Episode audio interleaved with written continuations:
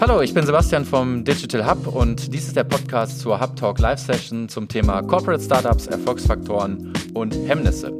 Immer mehr etablierte Unternehmen versuchen Unternehmertum dauerhaft im eigenen Unternehmen zu verankern und neben der Möglichkeit, in Startups zu investieren, entwickeln Unternehmen auch vermehrt selbst eigene digitale Geschäftsmodelle, um diese dann auszugründen. Auch im Münsterland gab es hierzu in den vergangenen Monaten einige Aktivität und äh, gleichzeitig gibt es viele Unternehmen, die in den vergangenen Jahren mit Corporate Startups auch nicht erfolgreich waren. Genau darüber haben wir Expertinnen und Experten aus unserem Netzwerk zusammengebracht in einer 60-minütigen Diskussion auf YouTube. Und dies ist der Podcast-Mitschnitt dieser Diskussion. Wir bitten an einigen Stellen die Tonqualität äh, zu entschuldigen. Das ist direkt äh, von YouTube gestreamt. Ich hoffe, dass ihr trotzdem alle gut verstehen könnt und wünsche euch viel Spaß mit dem Podcast.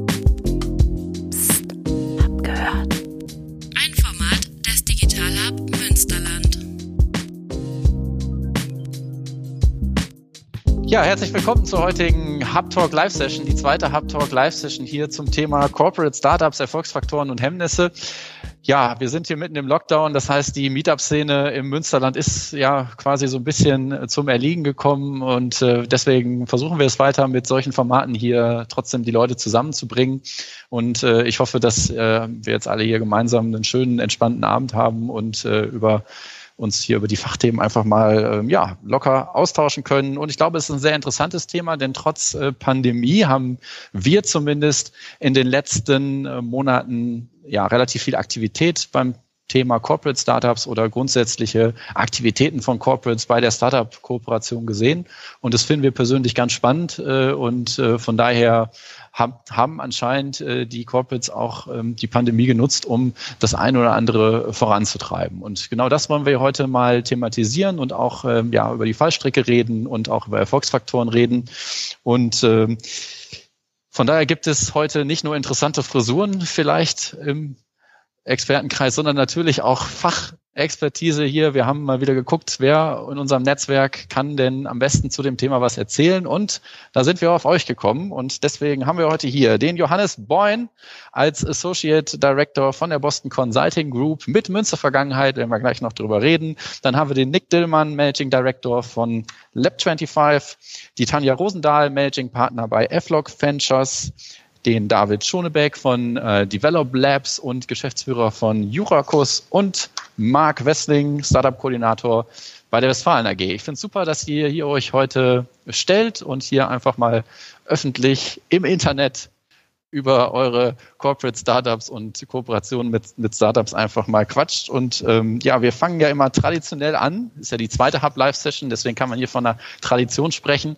Ähm, mit der Dame ähm, Tanja, F-Log Ventures.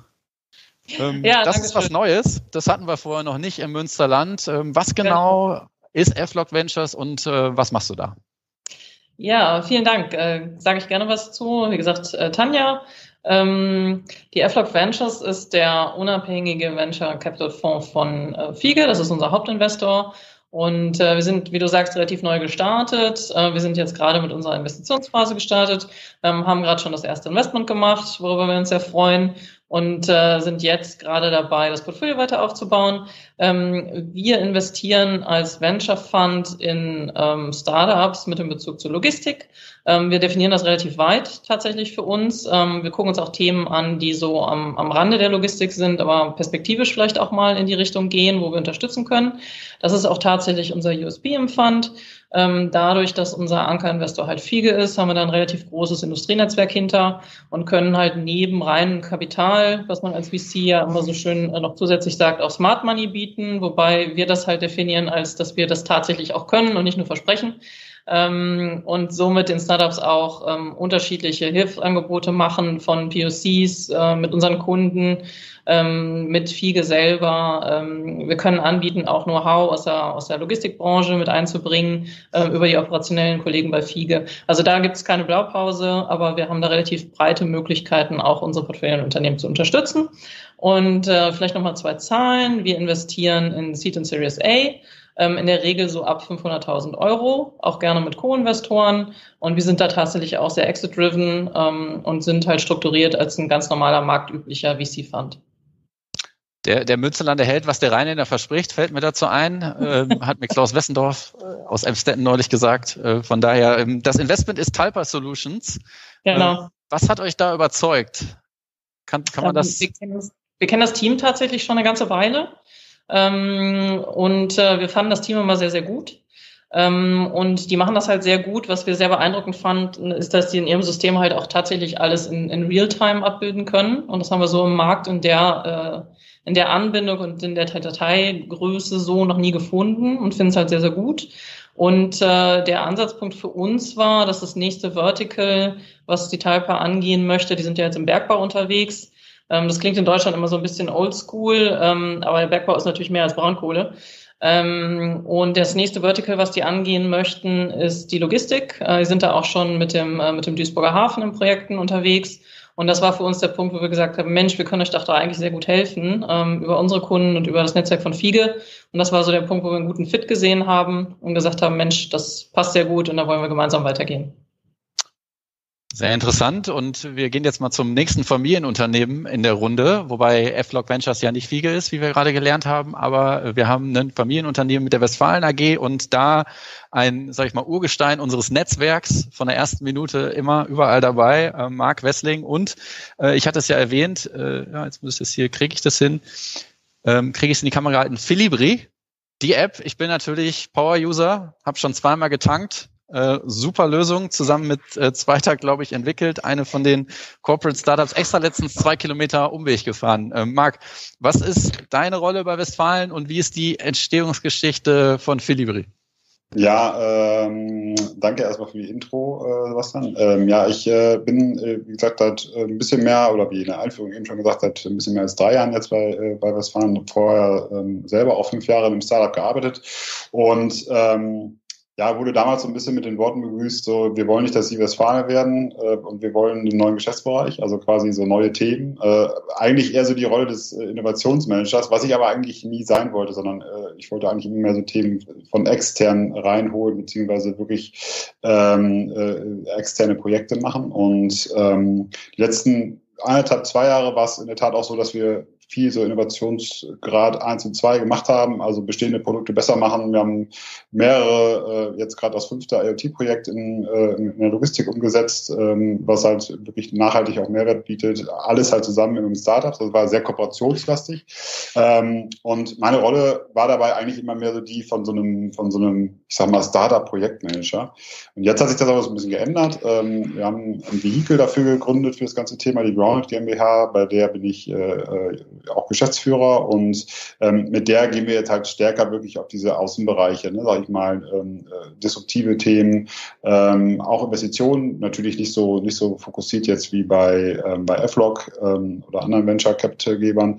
Ähm, das ist bei uns sehr strategisch und auch sehr kooperativ. Also es geht dann wirklich eher darum zu gucken, was passt wirklich sehr gut zu einem Kerngeschäft und wo können wir unterstützen.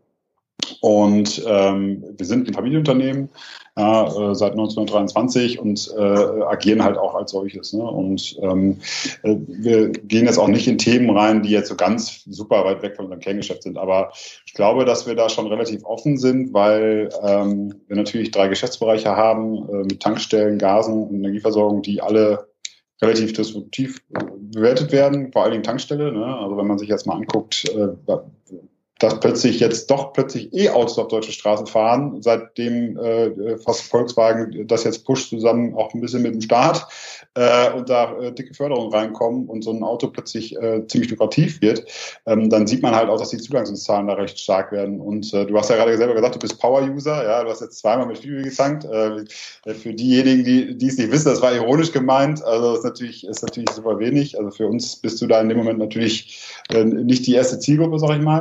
Und das natürlich immer weniger. Und ähm, wir schauen halt in, in meinem Bereich, äh, was kann morgen oder übermorgen das Geschäftsmodell sein, was uns da, ähm, äh, was quasi das dann irgendwann mal wegbrechende Tankstellengeschäft so ein bisschen abfedert. Und ähm, ja, zu Philibri kam es so, also Philibri erkläre ich nochmal ganz kurz. Im aktuellen Status, äh, Status ist Philibri nichts anderes als ähm, eine App, mit der ich direkt an der Zapfsäule bezahlen kann. Für einen Endkunden jetzt erstmal so, wow, ja, ist natürlich jetzt nicht so, so, so, so eine wahnsinnige Rocket Science. Da steckt allerdings relativ viel Rocket Science dahinter, weil die, ähm, die Zahlströme im Tankstellengeschäft extrem schwierig schwierig sind, ähm, auch sehr reguliert. Und das Spannende daran ist, dass wir halt ein Produkt entwickelt haben, was wir ganz früh jetzt auch Partnern und äh, ja, so gesehen auch der, der Konkurrenz anbieten. Ne? So ist jetzt die Avia äh, mit eingestiegen. Es werden noch weitere äh, Partner mit einsteigen. haben und äh, der Kunde an ganz vielen Tankstellen dieses, diesen Service nutzen kann. Und an der Zapfsäule bezahlen ist halt ein erster Step. Ne? Also ähm, jetzt der nächste Schritt wird natürlich äh, sein das Thema Wäsche, ja? dass ich direkt im Auto meine Wäsche bezahlen kann. Äh, dann der nächste Step, dass ich meine Flottenkarte, also wenn ich einen, einen Dienstwagen habe oder eine Flottenkarte habe, dass ich die dahinter binden kann. Ist natürlich jetzt alles nicht so weit weg von unserem Geschäftsmodell.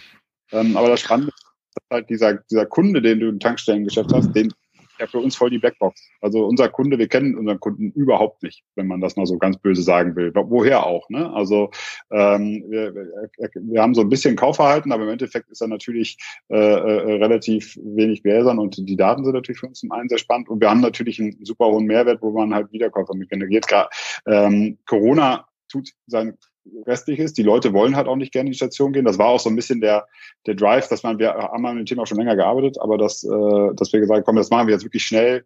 Das war dann wirklich beim ersten Lockdown äh, die Entscheidung, um halt den Leuten die Möglichkeit zu bieten, zu bezahlen, ohne reingehen zu müssen. Das war so ein bisschen, ein bisschen der, der, der, der Treiber. Genau, und das ist jetzt so dass äh, die erste Ausgründung. Mit Sicherheit kein klassisches Startup in dem Sinne. Ähm, zweite wird jetzt am ersten zweiten eingetragen. Da sind wir gerade äh, mitten in den Vertra Verträgen. Und ja, äh, wenn es nach mir geht, äh, wird da weiter in Bälde auch das dritte folgen. Genau. Und, ähm, ja, sehr, sehr cool. Äh, ich meine, äh, Corona hier auf der einen Seite der Trigger, auf der anderen Seite wird ja im Moment auch weniger Auto gefahren, von daher wahrscheinlich auch weniger für Libri-Nutzer. Ich würde auf jeden Fall häufiger nutzen, wenn ich wieder mehr im Münsterland unterwegs bin, was ich normalerweise bin und äh, da im Münsterland die Bahnstrecken doch arg mies sind, muss man häufig das Auto nehmen äh, und dann werde ich dann häufiger dann auch die App noch in Anspruch nehmen müssen und wollen. Es ist wirklich eine tolle App, schöne Lösung. Ähm, und Münsterland ist das Stichwort. Das ist auch ein Vorteil der Pandemie, dass wir mehr so virtuelle Formate haben und mal eben einfach so nach Frieden rüberfliegen können. David, ich glaube, du bist in Frieden, oder? Ja, genau. Ich äh, äh, selber sitze in Frieden, ja. Genau, richtig. Arbeitest aber eigentlich in Gescher äh, bei Develop Labs, beziehungsweise du hast ganz viele Visitenkarten. Äh, jetzt auch eine von Jurakus. Wie kam es ja. dazu und äh, was ist deine Rolle bei Develop? Seinerzeit haben wir uns bei Develop äh, gefragt, also wir sind auch ein Familienunternehmen seit 1992 am Markt, haben uns äh, darauf fokussiert, Dokumentenmanagement äh, voranzubringen, haben mittlerweile aber auch eine Plattform, weil wir erkannt haben, dass die Kunden viel mehr brauchen als nur Dokumentenmanagement, nämlich auch Vertragsmanagement, Eingangsrechnungsverarbeitung und wir sind dabei, digitale Prozesse halt umzusetzen für die Kunden, aber auch gleichzeitig eine Plattform zur Verfügung zu stellen, dass die Kunden sich selber digitalisieren können auf Basis unserer Plattform und auch wieder diese Lösung wieder anzubieten. Und in diesem Zuge haben wir recht viele Themen immer bei den Kunden und wir können nicht immer alles selber machen. Also wir können nicht äh, einen Urlaubsantragsworkflow als Lösung rausbringen oder jenes und solches. Und da haben wir uns überlegt, wie können wir diese Ideen aus unserer Organisation herausnehmen und gleichzeitig aber auch dann diesen Plattformzugang bieten und die Plattform nach vorne bringen, aber auch diese Ideen nach vorne bringen. Und ähm, in dem Zuge habe ich äh, selber gegründet, ähm, ein, ein Vehikel, um ähm, also als, als eine Firma, um diese Ideen auch einfach am Markt zu validieren, unabhängig von Develop, mir eine Meinung einzuholen, ist da draußen wirklich ein Markt oder nicht. Und äh, wir hatten verschiedene äh, Themen rausgezogen, unter anderem äh, Vertragsanalyse. Aus Vertragsanalyse ist halt Juracus oder jetzt Legal Analytics geworden. Wir haben Sales Automation rausgezogen. Ähm, das ist aktuell bei über 20 Kunden im Einsatz und funktioniert. Wir haben Order Automation rausgezogen. Da haben wir jetzt den ersten ähm, Prototypen abgeschlossen und den ersten Kunden auch damit begeistert, aber viele weitere Kunden dort auch immer wieder in der Pipeline. Und für uns war einfach die zentrale Fragestellung seinerzeit, wie können wir wachsen, ähm, aber nicht immer intern, sondern einfach auch extern. Und das war, also die Hypothese war seinerzeit, wir können halt diese Ideen rausnehmen, wir machen SaaS, äh, finden junge Gründer und äh, erzeugen ganz viele neue äh, SaaS-Geschäftsmodelle da draußen, Verdienstmodelle. Ja, äh, sehr cool. Und er kommt ja da auch äh, peu à peu voran. Wir springen wieder zurück nach Münster und zwar in den Norden von Münster zum Wild Campus. Wer da noch nicht gewesen ist, äh, muss, sollte auf jeden Fall mal hin. Ich weiß nicht, wie es im Moment aussieht, ob man bei euch reinkommt oder ob alles dicht ist. Ähm, aber ich bin sehr gerne dort, habe auch schon mal einen Coworking-Tag bei euch gemacht. Sehr, sehr angenehm, völlig neues Gebäude. Ähm, cooles Ambiente, so ein bisschen natürlich so ein wirklicher Startup-Flair, ähm, Startup Ort, ähm, auch Kernort in Münster. Ähm, Nick, vielleicht erinnerst du dich, wir haben vor einem Jahr haben wir uns mal getroffen. Das war so relativ ähm, bevor Corona so richtig durchgestartet ist. Und da meintest du zu mir, als ich so fragte, so ja, jetzt wird's ja ganz schön schwierig für euch. Die ganzen innovativen Themen brechen ja jetzt weg. Die Corporates fokussieren sich wieder aufs Kerngeschäft und, und keiner baut mehr Startups. Dann meintest du, ja, im Regen gewinnt man Rennen. Und äh, das hat sich, glaube ich, so ein bisschen bewahrheitet. Also ihr habt, glaube ich, die Regenreifen aufgezogen und habt äh, jetzt das ein oder andere Rennen gewonnen. Zumindest sind ja einige Startups rausgefallen. Ähm, wie geht ihr vor? Was habt ihr in den letzten Monaten an den Start gebracht und was macht ihr eigentlich? Ja, danke, äh, Sebastian, äh, für die, für die Überleitung. Ja, ähm, zunächst erstmal, also momentan ist es hier im Norden äh, ziemlich leer. Ähm, ich sitze jetzt gerade im Büro, aber das ist überwiegend leer. Wir sind halt zu 90 bis 95 Prozent halt, äh, wie viele andere auch, halt äh, remote unterwegs. Ähm, der Campus ist halt auch äh, zum ein Viertel nur noch gefüllt momentan. Ein bisschen passiert was, ein paar Leute sind hier unterwegs.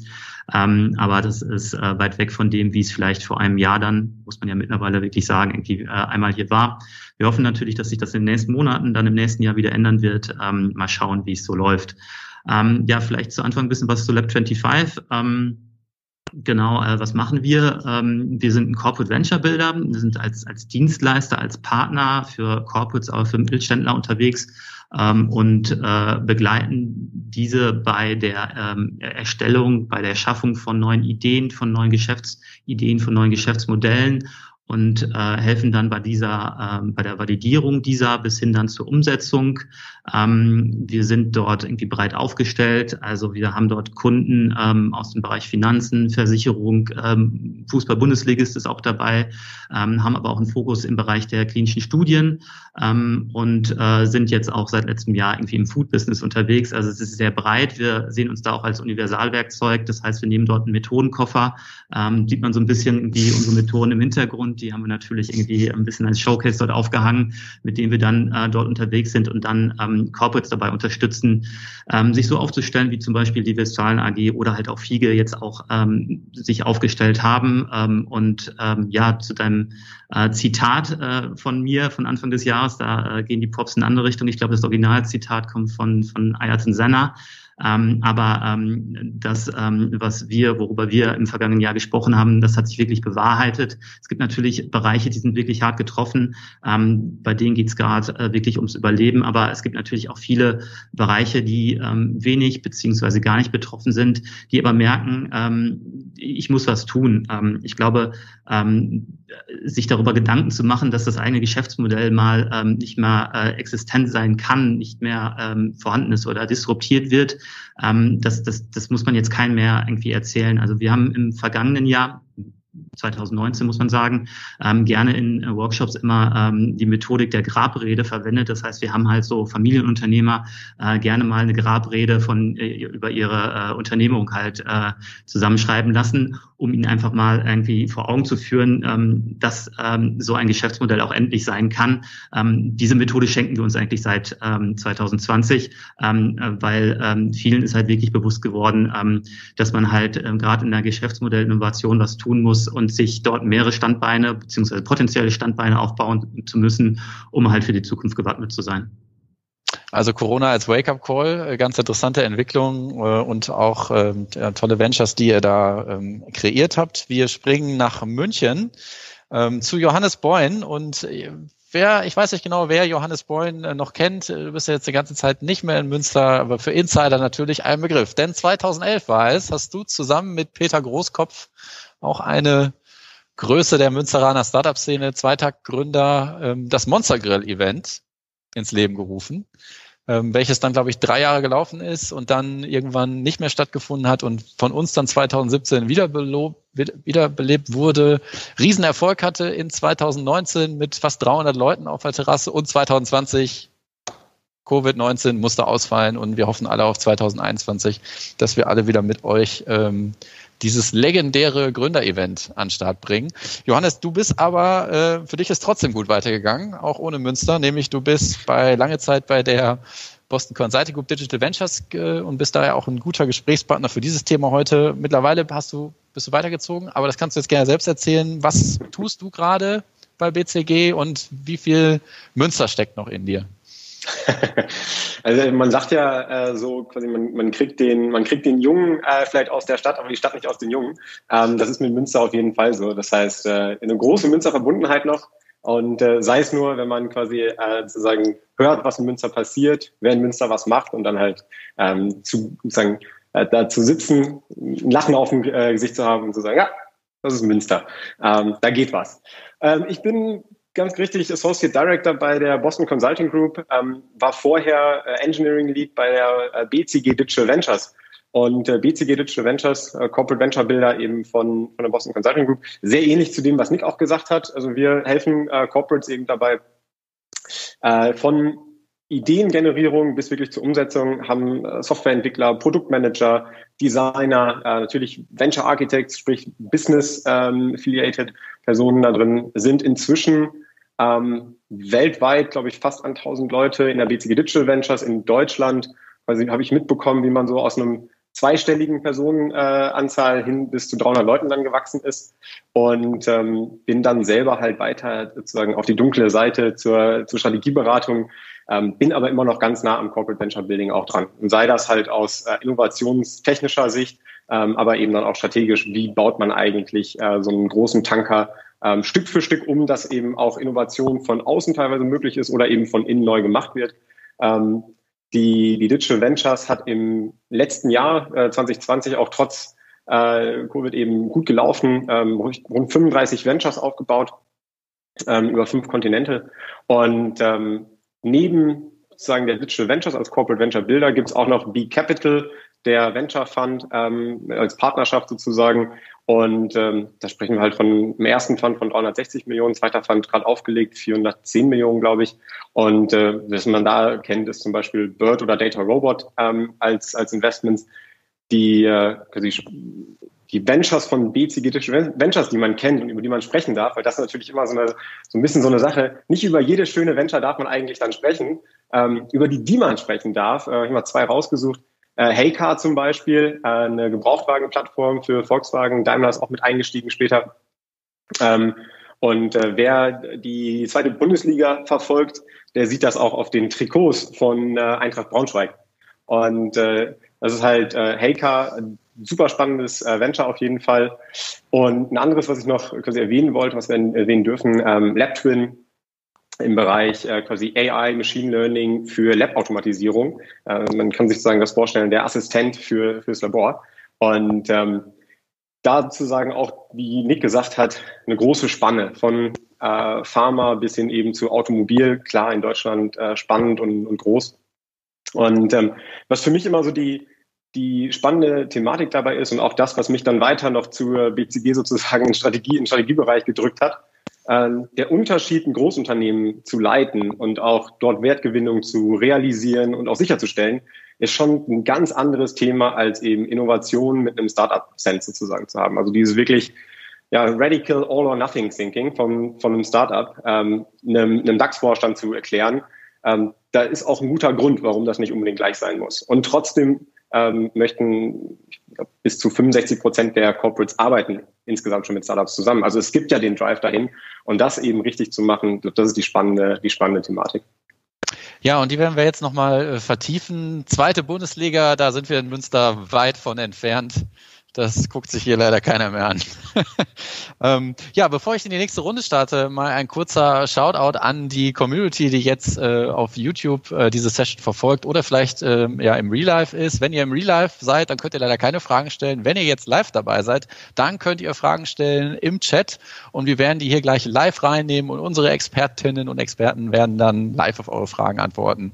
Ähm, wir wollen natürlich dieses Live-Feeling hier mitnehmen und äh, ja, Johannes, du hast es erwähnt, es gibt äh, ähm, super viele Initiativen von Corporates. Ich glaube, insbesondere von den großen Corporates. Ich glaube, es gibt eigentlich keinen DAX-Konzern, der nicht irgendwie da auch teilweise mehrere Aktivitäten äh, am, am Start hat. Ähm, trotzdem gibt es aber auch sehr, sehr kritische Stimmen ähm, zum Thema Corporate Venturing, Corporate Startups. Äh, gab es jetzt auch, es gibt ja jedes Jahr die Studie von Kapital, da kam dann zum Beispiel wieder raus, eigentlich haben keine dieser Digital Labs oder, oder Einheiten kommerziellen Erfolg und äh, vier bis eigentlich werden so im Durchschnitt auch nur so maximal zwei Innovationsprojekte pro Jahr eingeführt. Von daher, wie siehst du das? Ähm, ist das ein Thema, was eher so in Richtung Spielwiese geht oder entsteht wirklich Nutzen für die Corporates? Ähm, und wo ist dein, wo sind die Merkmale, die du dafür verantwortlich machst?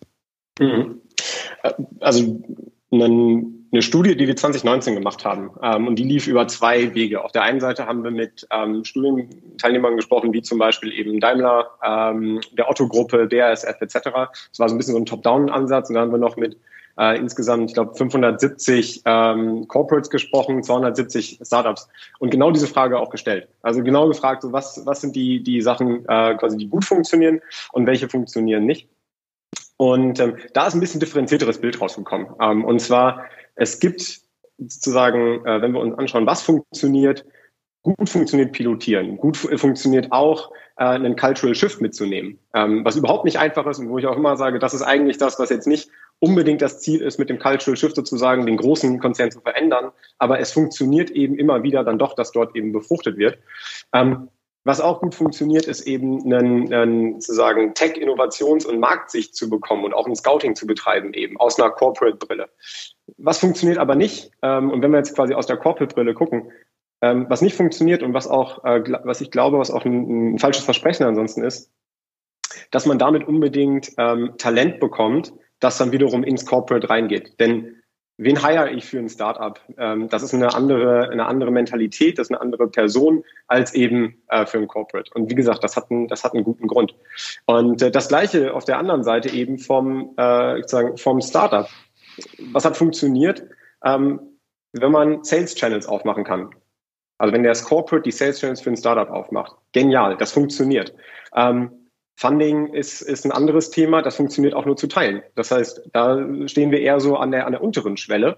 Ähm, denn die Funding-Ideen äh, von einem Startup teilweise und die Funding, die rea das reelle Funding am Ende, was beim Corporate am Ende da sozusagen äh, rauskommt, ähm, wenn da nicht klar definiert ist, was eigentlich das Goal ist, wo auch die, die äh, quasi Waves sind, in denen überhaupt gefundet wird, dann funktioniert es nicht. Und was definitiv nicht funktioniert ähm, aus einer Startup-Brille, ist äh, das technische Know-how vom Corporate zu bekommen. Und ich glaube, das ist etwas, ähm, da haben sich viele mehr erhofft. Und ist auch, glaube ich, immer noch was, an dem ähm, es Lighthouses gibt, die zeigen, dass es geht. Wenn IP geöffnet wird, wenn eben äh, die richtigen Leute auch freigeschaufelt werden. Aber das bedarf eben großem äh, Steuerungs, äh, oder das bedarf einer recht großen Steuerung. Sprich, differenzierter betrachtet, glaube ich, es gibt schon einiges, was gut funktioniert. Ähm, wir haben Unicorns aus Corporate Venturing gesehen. Ähm, teilweise mitgeholfen, die eben zu bauen. Und ähm, das ist eben, was ich glaube, das ist schon ein erster Proofpoint dafür. Und dadurch, dass so viele äh, Corporates es eben betreiben, ähm, zeigt eben auch, dass es Probleme gibt, aber gleichzeitig auch viel Potenzial. Ich würde die Frage auch nochmal an Nick weiterspielen. Bei euch ist ja ganz interessant, ihr seid jetzt nicht ganz so groß wie eine BCG Digital Ventures, äh, auf dem Weg dahin vielleicht, ähm, aber auch eure Kunden sind, glaube ich, nochmal, ähm, sage ich mal, eine andere Kategorie, ähm, ähm, auch hier aus der Region natürlich. Was ändert das an eurem Vorgehen und äh, wie siehst du sozusagen die Perspektive darauf? Weil ihr arbeitet ja auch jetzt, sage ich mal, mit äh, durchaus auch kleineren Unternehmen zusammen, mittelgroßen Unternehmen. Würdest du das da auch so spiegeln, was Johannes gerade gesagt hat? Ja, ja, auf jeden Fall. Also ich, ich glaube, man, man muss mal überlegen, ähm, dass, dass der Hype, glaube ich, vorbei ist. Das ist, glaube ich, ein ganz normaler Verlauf, gerade bei Corporate Startups, ähm, dass es diesen, diesen Hype-Cycle auch durchlaufen hat. Ähm, und wir sind, glaube ich, jetzt gerade in einer Phase, ähm, wo man halt irgendwie aus diesem Tal der Tränen rausgekommen ist und halt jetzt irgendwie ähm, dieses äh, Konzept halt irgendwie solide adaptiert und es nicht nur die großen DAX-Unternehmen sind, die dort ihre Labs oder Corporate Startups ausgründen, ähm, sondern vor allem halt dann auch irgendwie die kleineren Corporates beziehungsweise dann ähm, der Mittelstand sich mit dem Thema beschäftigt. Ähm, wir merken einfach, dass ähm, diese, diese Mittelständler, wie ich sie jetzt einmal bezeichnen würde, der Mittelstandsbegriff ist ja in Deutschland auch sehr weit ge ge gefasst, ähm, einfach auch irgendwie darauf erpicht ist, irgendwie diese Erfahrungen zu machen, die Johannes auch gerade beschrieben hat. Also man nennt es ja auch irgendwie gerne irgendwie diese strukturelle Ambidextrie, also auf der einen Seite Seite das bestehende Geschäftsmodell Kosten zu optimieren, auf der anderen Seite aber halt irgendwie ins Ungewisse hinein, irgendwie ins Lernen hinein, ähm, iterativ zu arbeiten und diese Dinge halt unter einen Hut zu bringen. Ähm, dieser Bedarf ist definitiv da. Und ähm, ich glaube, man darf nicht erwarten, dass ähm, man mit, mit einem äh, Schuss halt sofort den Volltreffer hat und das nächste Unicorn gegründet hat, sondern ähm, ich glaube, dort ist auch ganz wichtig, ähm, und ich glaube, äh, die Leute aus dem Venture Capital, die kennen das ja einfach, da irgendwie in Portfolios zu denken ähm, und äh, dort zu hoffen, dass man halt aus zehn dann den einen Treffer hat ähm, und nicht zu sagen, ich nehme jetzt dieses eine Projekt und das ziehen wir mal voll durch und dann enttäuscht zu sein, dass es nichts wird. Ähm, also das sind halt ganz wichtige Aspekte, die wir merken, die halt ähm, wichtig sind und wir glauben, dass halt halt ähm, das auch halt irgendwie auf, auf kleinerer Flamme, also nicht nur mit einem BCG, sondern halt auch intern, wie die Westfalen AG das zum Beispiel macht oder FIGE das macht oder halt auch mit Partnern wie uns halt das irgendwie im, im Mittelstand möglich ist. David, ich bin mir sicher, du hast dazu auch eine Meinung. Ja, die habe ich auch. Wie ist eure Erfahrung?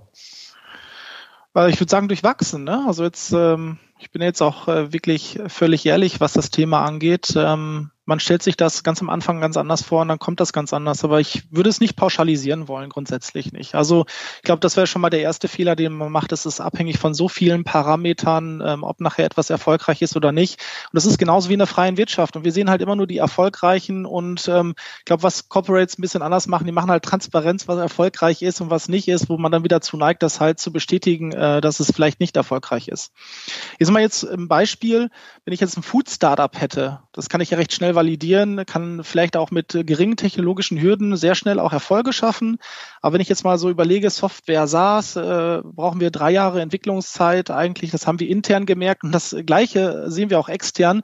Wenn wir selber Ideen äh, von intern nach extern transportieren, brauchen wir da auch eine lange Zeit und langen Atem dafür, um die nachher erfolgreich zu machen.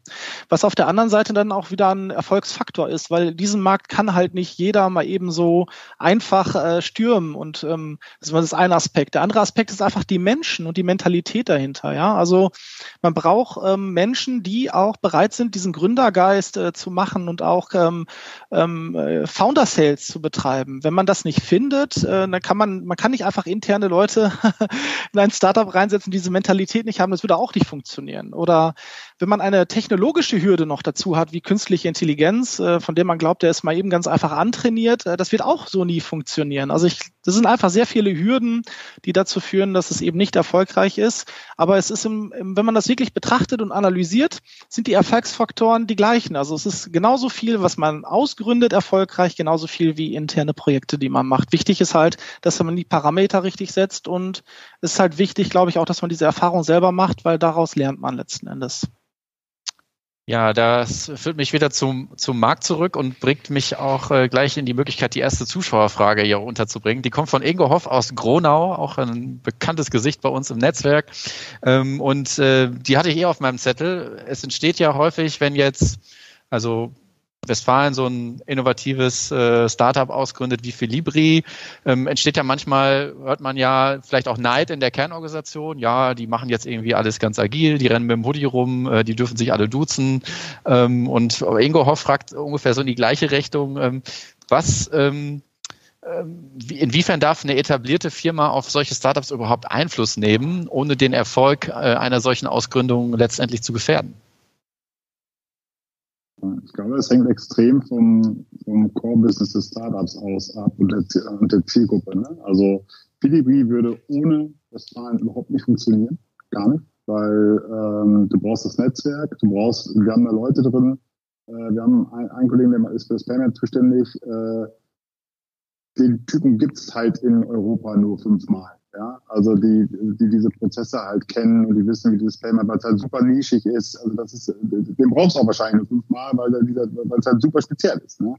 Ähm, und ich glaube aber zum Beispiel, wenn du jetzt also diese, diese disruptive Geschäftsmodelle hast, dann ist es halt schon auch das Ding, dass sich die Startups halt auch extrem abnabeln müssen. Ne? Also ähm, bei dem zweiten Thema, bei Sustain, ist es halt auch so, ähm, die machen was, was überhaupt nicht unser Core-Business ist, aber wir glauben daran, wir glauben auch sehr ans, ans Gründerteam und ähm, wir haben uns da sehr überzeugt, aber die äh, sind halt komplett eigenständig. Ne? Also das ist die, äh, da hat sich dann auch gar nicht die Frage gestellt. Also ich glaube, was halt wichtig ist, auch mal für, für, für die Zuschauer vielleicht, die Frage wird sich halt auch vielen, vielen stellen. Ich glaube, dass halt in vielen Top-Level-Management oder in, im Top-Level-Management, in vielen C-Level, in vielen Vorständen das ist halt angekommen. Ne? Also ich glaube, dass, dass man bei, bei den guten Managern da gar nicht mehr so viel Verständnisarbeit mehr leisten muss, weil das halt, äh, Nick hat es irgendwann mal gesagt, ne? also dass, äh, dass, dass wir da jetzt quasi nicht am Anfang sind, sondern mittendrin und dass halt die letzten Jahre ja auch viel, viel äh, gemacht wurde und viel auch in den Medien gemacht wurde. Ja, ähm, natürlich, dass jetzt in dieser Runde hier der Flaschenpost wieder mal aufs, auf den Tisch kommt, das war für Rollen wie meine halt voll der Segen. Ne? Das war für uns natürlich auch toll, für die Flaschenpost sowieso und für Edgar ist es dann hoffentlich auch toll. Aber ähm, äh, das war vor allen Dingen halt auch so ein bisschen für, für meine Rolle halt, weil dann kann man halt immer intern ein bisschen verkommen, warum machen die das denn? Aber auch da ist es halt so, dass unser, unser Vorstand, unsere, unsere Geschäftsführung ähm, die muss ich da jetzt auch nicht großartig überzeugen. Natürlich muss man von der Geschäftsmodell, das Geschäftsmodell muss überzeugen, etc. Aber dass man jetzt sagt, die müssen abgenabelt sein, dass das müssen andere Leute sein, als die, die wir halt jetzt als klassische Corporate-Mitarbeiter einstellen, ähm, das ich glaube, ist, glaube ich, bei den guten Unternehmen gar nicht mehr so das Riesenthema. Ne? Also ich glaube, dass die dann auch gar nicht so den Weg gehen und schon direkt ähm, Ausgründungen machen, sondern vielleicht eher noch mal so Projekte, sich in die Beratung reinholen und gemeinsam mal schauen, was geht so. Aber wenn man wirklich dann den Schritt geht und eine macht, hast du meistens die, das Verständnis, also so ist meine Wahrnehmung, ist dann schon wohl da. Ne? Also, Jetzt hatten äh, Johannes und, und David äh, gleich äh, gerade auch nochmal das Stuffing-Thema angesprochen. Wie seid ihr diese Herausforderung angegangen jetzt bei euren Startups äh, bei der Westfalen?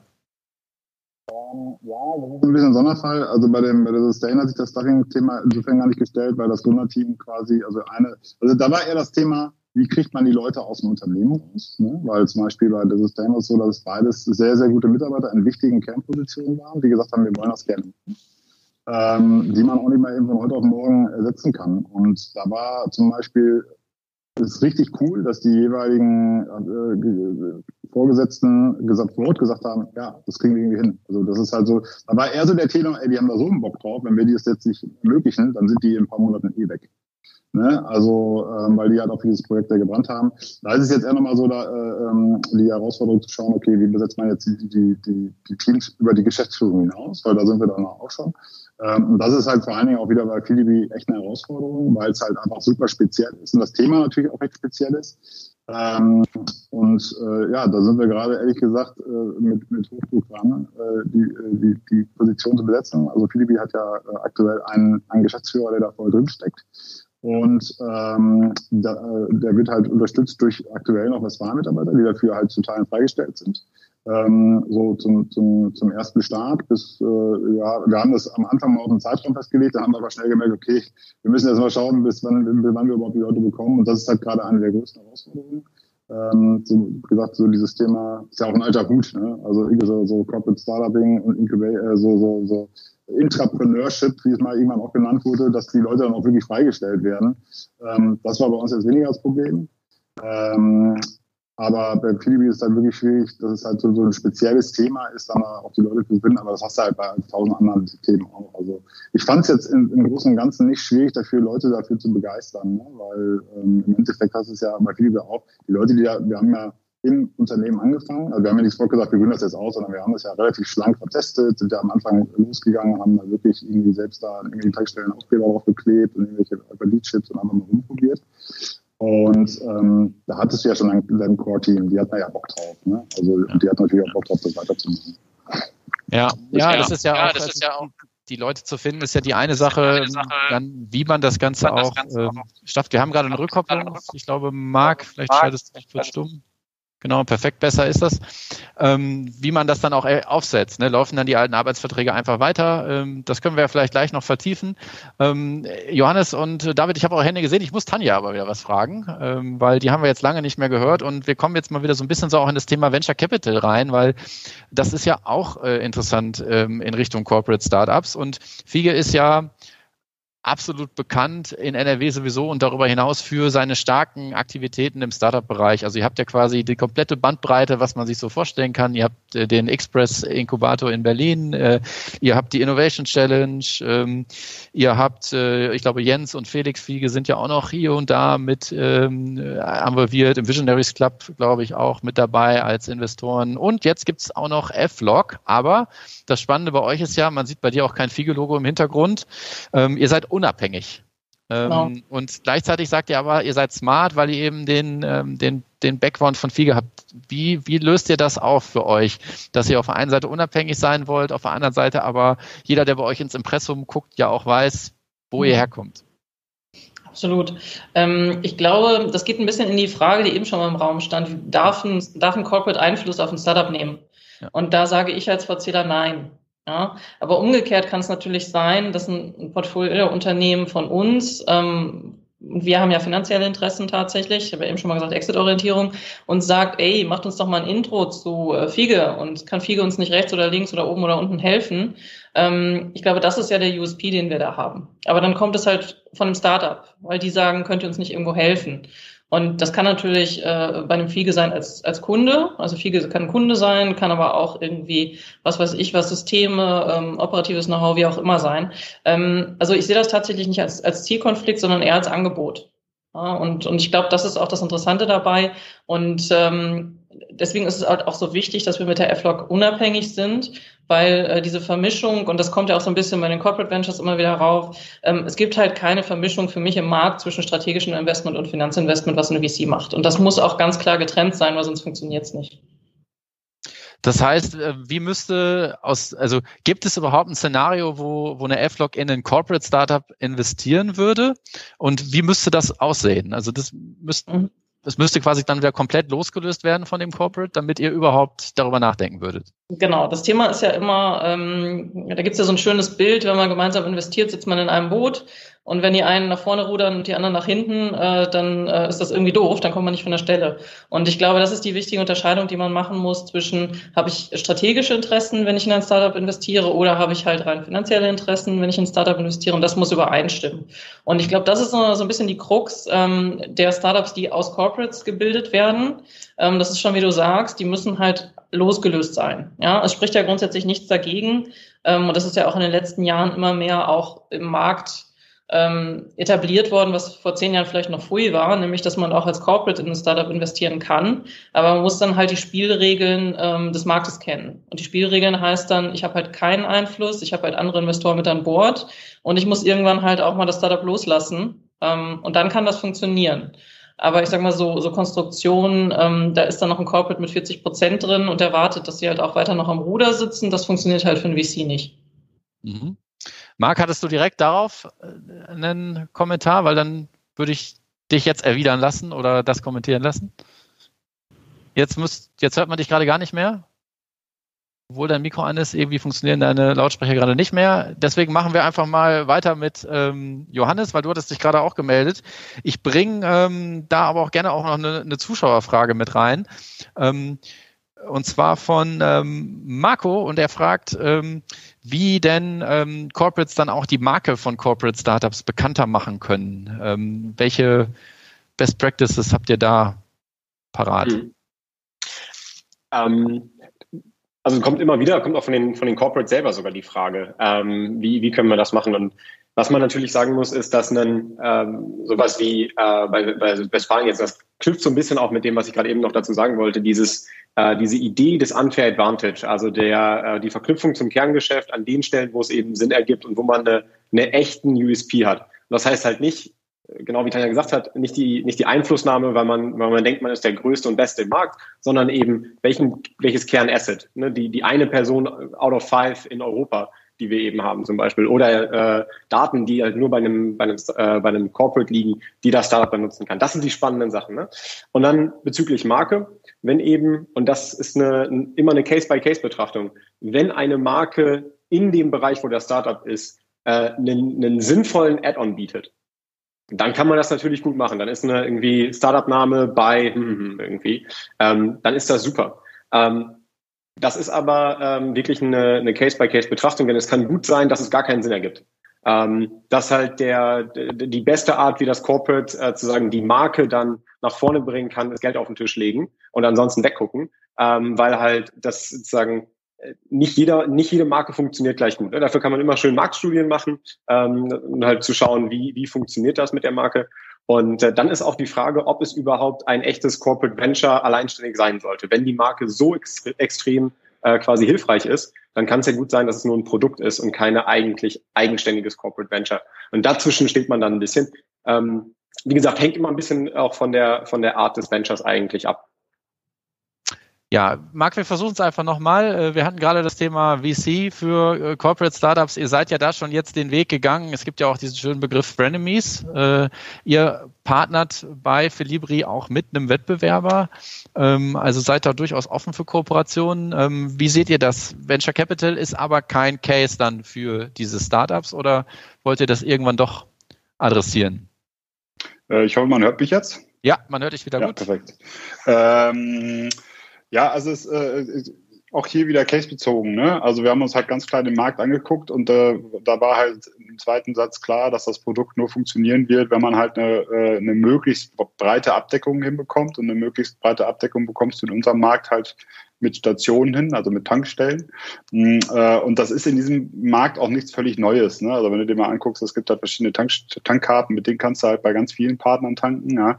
Was halt ähm, neu war, dass man halt gemeinsam halt wirklich auch äh, äh, da reingeht in so ein, in, in so ein Unternehmen. Ne? Also dass, dass die von Anfang an das Ding so aufgebaut wurde, dass man gesagt hat, pass mal auf, ähm, dass, wir lassen das offen für weitere Partner. Das ist eine gute, eine gute Entwicklung. Generell merke ich halt, dass das halt äh, äh, im, bei uns im Unternehmen sowieso, aber auch bei vielen vergleichbaren Unternehmen halt sich da die Meinung halt sehr stark geändert hat bis vor ein paar, paar Jahren. Ne? Früher war alles immer alles selber machen und wir, machen das, wir müssen das alles mal super hoch geheim halten und dann dürfen wir erst im letzten Moment mit rauskommen und nicht, ne? wir müssen immer aufpassen, was die Konkurrenz macht, was die Konkurrenz macht. Und das hat sich halt sehr geändert, sehr gedreht. Sicherlich gibt es immer noch Themen, wo wir nie mit einem Konkurrenten zusammenarbeiten würden. Ne? Also das muss man auch mal ganz klar sagen, kommt immer sehr auf das Produkt an. Ähm, äh, was ich halt äh, gerade sagen wollte, als mein Mikro gestreikt hat, äh, ähm, ich wollte da Tanja mal eine Frage stellen, ähm, wie sie das halt sieht, so Folgeinvests in, in Corporate Startups. Weil das ist, finde ich, also es gibt halt drei wesentlich, wesentliche Aspekte für Corporate Startups, meiner Meinung nach, die zum Scheitern führen. Das eine ist halt das Team, so, ne? Also die, die, vor allen Dingen die, die Intensivierung des Teams, Ne? Also es ganz häufig werden halt irgendwie junge, frische, coole Kids aus dem Corporate genommen und dann in das Startup gesteckt. Aber im Endeffekt machen sie da genau dasselbe, was sie vorher gemacht haben. Ähm, und das wird aber, ist aber die Erwartungshaltung, dass die halt viel risikoreicher sind und viel mehr arbeiten und viel härteren Einsatz bringen.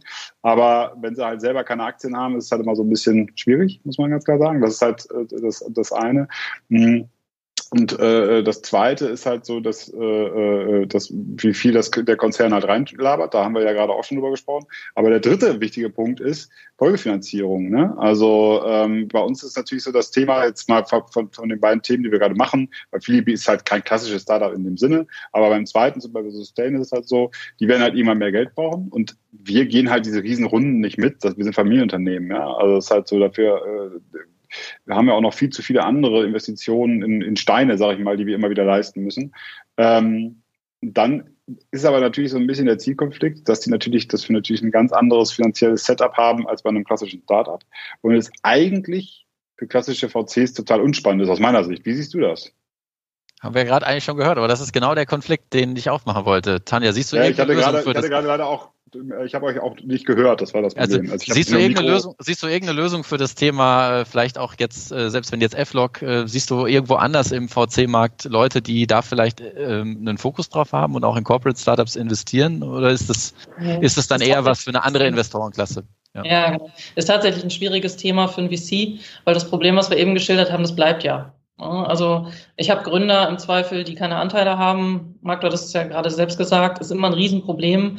Äh, stattdessen ist ein, vielleicht ein Corporate drin, was, was möglicherweise andere Interessen hat und das so auch als ein Baby sieht, ist sehr, sehr schwer für VCs. Also ich kenne auch tatsächlich niemanden im Markt, der als VC-Fonds klassisch sich auf sowas spezialisiert hat. Ist halt ein Zielkonflikt. Ja. Ja. Also dann letztendlich auch ganz schwierig, resümiere ich mal aus so einem Corporate Startup dann wirklich so ähm, ja wagnisorientierte, disruptive Geschäftsmodelle hochzuziehen, weil das ja letztendlich durch die Corporates dann gar nicht zu finanzieren ist und der Weg ins Venture Capital ist auch irgendwie versperrt. Ähm, also schwierig, ja? oder?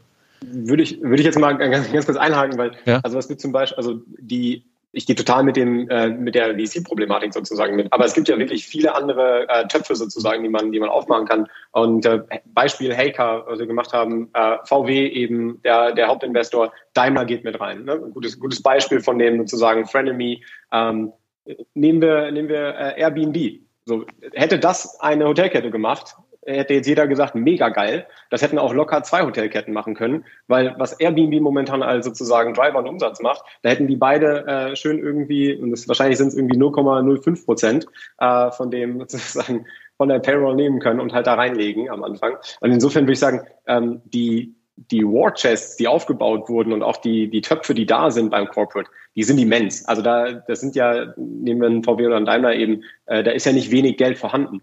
Und das eben in Corporate Ventures noch auch von sozusagen branchenähnlichen und in Anführungsstrichen kompetitiven mit reinzulegen, ist gar nicht so abwegig. Okay, äh, Tanja, noch ganz kurz dazu, oder muss ich nochmal zu David und Nick? Hast du dazu noch eine Ergänzung? Ja, vielleicht noch ein Satz. Also ich bin da, ich bin da total bei Johannes. Ähm, ich glaube, es ist aber einfach eine andere Betrachtung. Ne? Also wenn ich da jetzt einen Strategen mit reinhole, wie eine Daimler Wiener, dann mache ich halt nicht irgendwann den Exit, sondern dann bin ich in dem Kontext und bleibe halt auch in dem Kontext. Ne? Es bleiben dann meine Investoren. Äh, ist einfach ein anderes Mindset. Aber auf jeden ja. Fall. Also das soll auch nicht heißen, dass Corporate Ventures nicht irgendwie sinnvoll sind oder man die nicht ausbauen kann. Nur ich glaube, diese Verbindung klassische VC-Finanzierung mit Corporate Ventures ist halt einfach Herausforderung.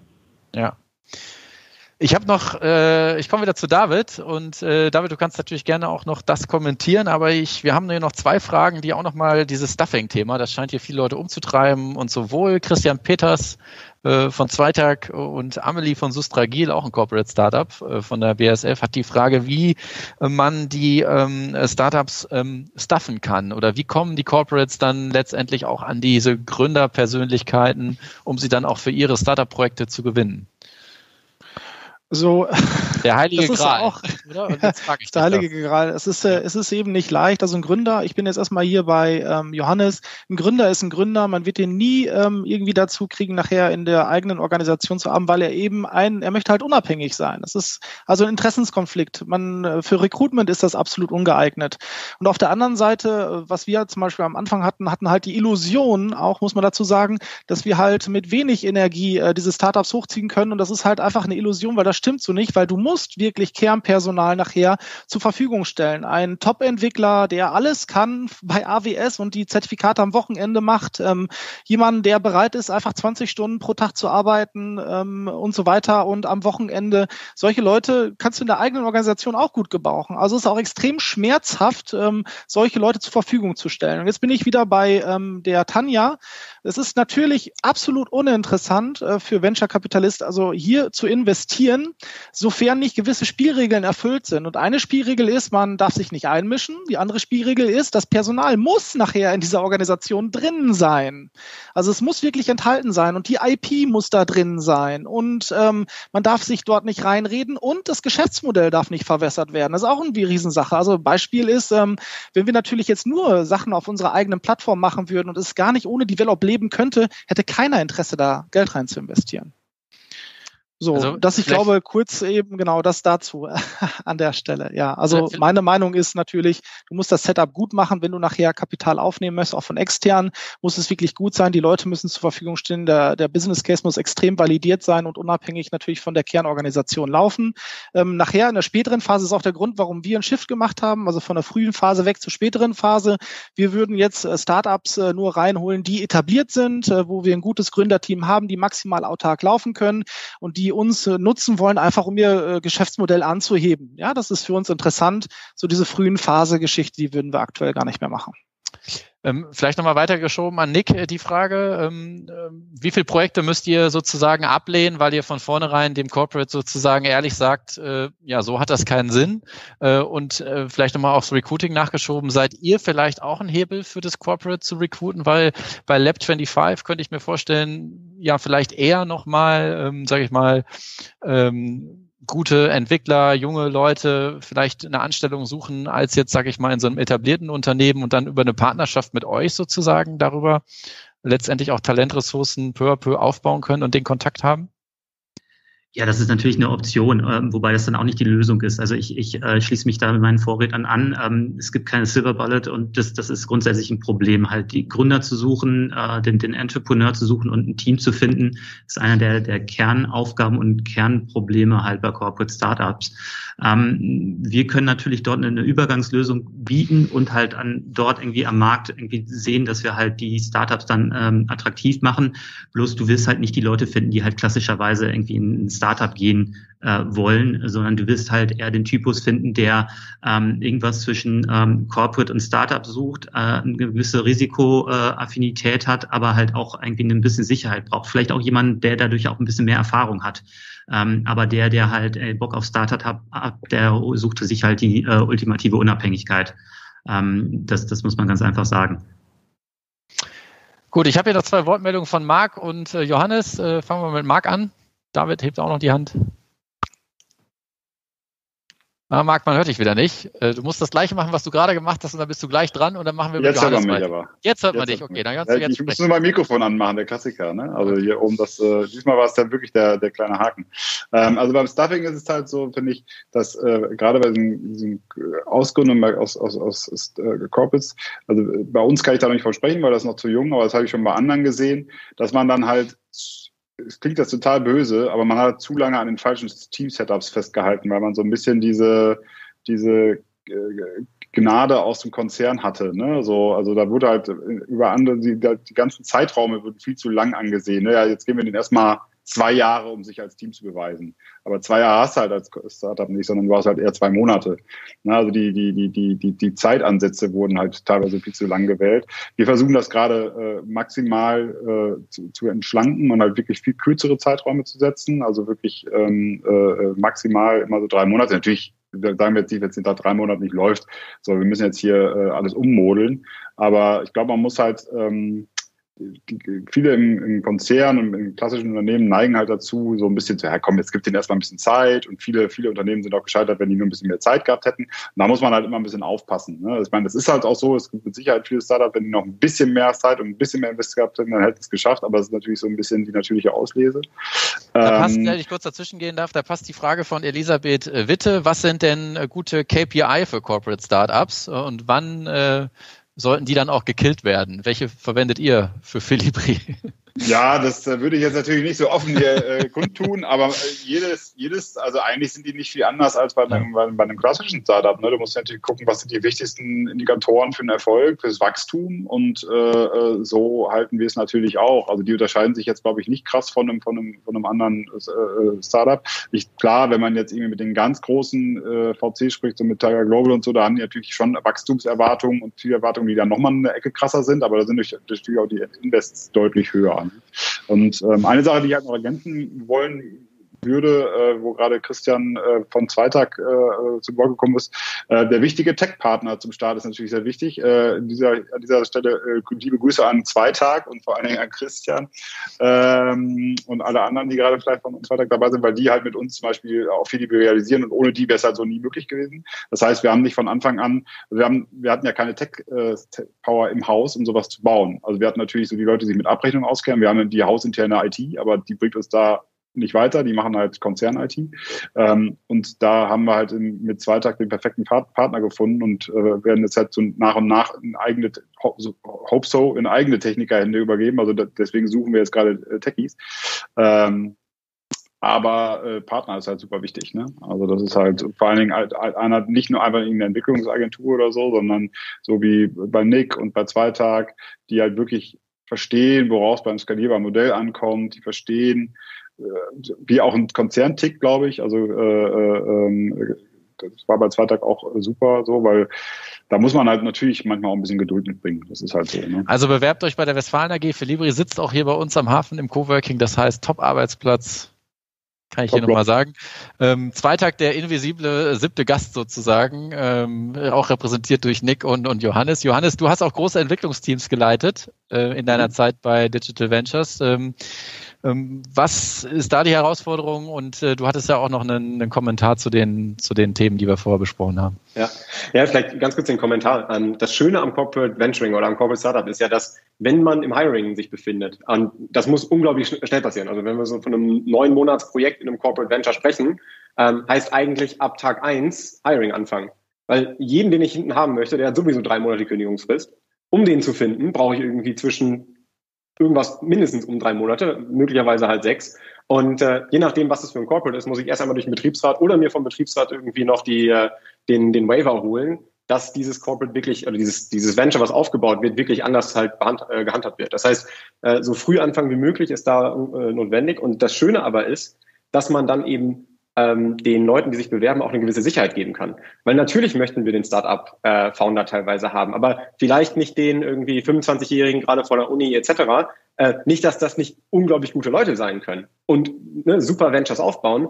Für ein Corporate Venture wahrscheinlich aber nicht ganz passend, sondern man möchte eben jemanden haben, der möglicherweise schon ein bisschen mehr seated ist, vielleicht mal ein Venture mit nach vorne gebracht hat oder, nach, oder damit gefailt ist. Ähm, und dem kann man aber dann eine Perspektive geben, die heißt, nicht 100% Risk, sondern eben, ähm, du hast hier ein Risiko, aber du hast auch noch einen irgendwie Netz und doppelten Boden mit dem, äh, mit dem quasi Corporate ähm, im Background. Und das ist auch ein großes Plus, muss man halt sagen, im, im Hiring. Ähm, große Teams, ja, definitiv. Ein größtes, größtes Entwicklerteam quasi waren äh, rund 40, bisschen mehr als 40 Leute. Äh, größtes Startup war 100 Leute. Und ähm, da fängt man eben dann an, sozusagen diese Skalierungs- ähm, Probleme respektive die Wachstumsschmerzen wirklich zu haben. Wenn, wenn man binnen 14, 15 Monaten von sozusagen 0 auf 100 geht, ähm, dann restrukturiert man so ein Startup auf einmal. Äh, das ist als BCG jetzt vielleicht nicht ganz so schwer, man weiß, macht man, wie macht man Restrukturierung, ähm, tut aber im Startup selber natürlich weh. Und das ist halt auch im Corporate äh, Venturing definitiv so. Dadurch, dass so viel Kapital teilweise da ist und auch so viele Anspruch, so viel Anspruch an Wachstum eben in kurzer Zeit, ähm, muss das mit eingeplant werden, sonst tut's richtig weh. Dann gehen wir nochmal zu David rüber. Du hattest dich gerade noch gemeldet äh, für ein kurzes Statement noch. Ja, ich will jetzt nicht äh, genau das wiedergeben, was meine Kollegen hier schon gesagt haben, aber ich glaube auch ein großer Vorteil wäre auf jeden Fall oder was man hätte als Corporate ist, wenn man es schaffen könnte, wirklich äh, fähiges Personal in Startups reinzugeben, die dann wirklich langfristig da bleiben. Das würde dem Startup auch helfen, weil Startup selber wahrscheinlich nie an solche Ressourcen, solche Leute kommen, weil solche Leute, die in Corporates arbeiten, ganz anderen Sicherheitsaspekt mitbringen. Ne? Also die ähm, haben sich ja damit entschieden, im Corporate zu arbeiten, weil die wollten da arbeiten und genauso entscheiden sich Leute im Startup zu arbeiten, und ich glaube, gutes Mischverhältnis ist nicht schlecht und da hat halt ein Corporate ähm, halt einfachere Möglichkeiten, wirklich Personal da reinzusetzen und zur Verfügung zu stellen. Da kann ein Startup von profitieren. Das ist, äh, das ist auf jeden Fall, finde ich, ein, ein großer Vorteil. Und was man, glaube ich, auch nicht unterschätzen sollte, ist äh, Trust beim Kunden. Ja, also äh, ich weiß ja nicht, wie viele Startups hier oft äh, auch in verschiedenen Abteilungen immer wieder anrufen, ihre Angebote anpreisen. Irgendwann ist man dem auch ein bisschen müde. Und es ist immer so, man hat ja auch Kosten dadurch, dass man sich mit diesen äh, Leuten beschäftigt und die Produkte implementiert. Und ein äh, Corporate im Hintergrund äh, sorgt immer für Trust. Ja, also der Trust, dass ich, wenn ich hier investiere, das nicht in fünf Tagen äh, vor die Füße fällt. Und das ist auch ein, so mal ein Pluspunkt, wirkt aber leider wettbewerbsverzerrend, was dann wieder ein Nachteil ist in der Finanzierung. Das wollte ich noch mitgeben. Ja, sehr schön. Und damit sind wir auch schon am Ende unserer kurzweiligen Stunde hier angekommen. Und wir machen auch traditionell immer eine Abschlussrunde, die findet aber nonverbal statt. Also ihr könnt jetzt einfach antworten, indem ihr euren Daumen entweder nach oben oder nach unten in die Kamera haltet. Und meine Abschlussfrage ist, wir haben ja dieses Jahr, ja, wir sind ja völlig ähm, wahnsinnig geworden hier in Münster aufgrund des Flaschenpost-Deals. Unicorn in Münster, Wahnsinn. Ähm, sehen wir denn auch 2021 einen großen Exit in Münster? Ich sage jetzt mal so eine Viertelmillion aufwärts. Ähm, was meint ihr? Daumen hoch oder Daumen runter?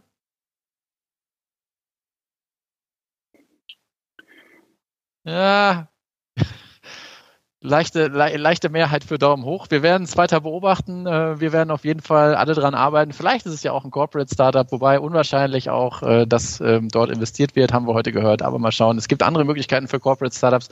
Ich bin auf jeden Fall hoch motiviert. Ich glaube, ähm, die Corporates, die das hier verfolgt haben, entweder live oder im Real Life, sind auch motiviert, hier weiterzumachen. Ähm, Im Regen gewinnt man Rennen, haben wir gehört, und viele andere motivierende Statements, jetzt hier einfach loszulegen. Es gibt viel Unterstützung von Personen, die hier im Call waren, von anderen Personen, die invisibel im Call waren. Es gibt auch Geld, also macht es einfach, fangt an äh, und äh, gründet Geschäftsmodelle aus und äh, wir als Hub-Netzwerk können euch natürlich mit all diesen Leuten äh, vernetzen. Also meldet euch gerne bei uns, wenn ihr auf dem Weg seid, neue Geschäftsmodelle und sind sie auch noch so verrückt äh, ins Leben zu rufen. Ich möchte mich ganz herzlich bedanken bei meinen Diskutanten.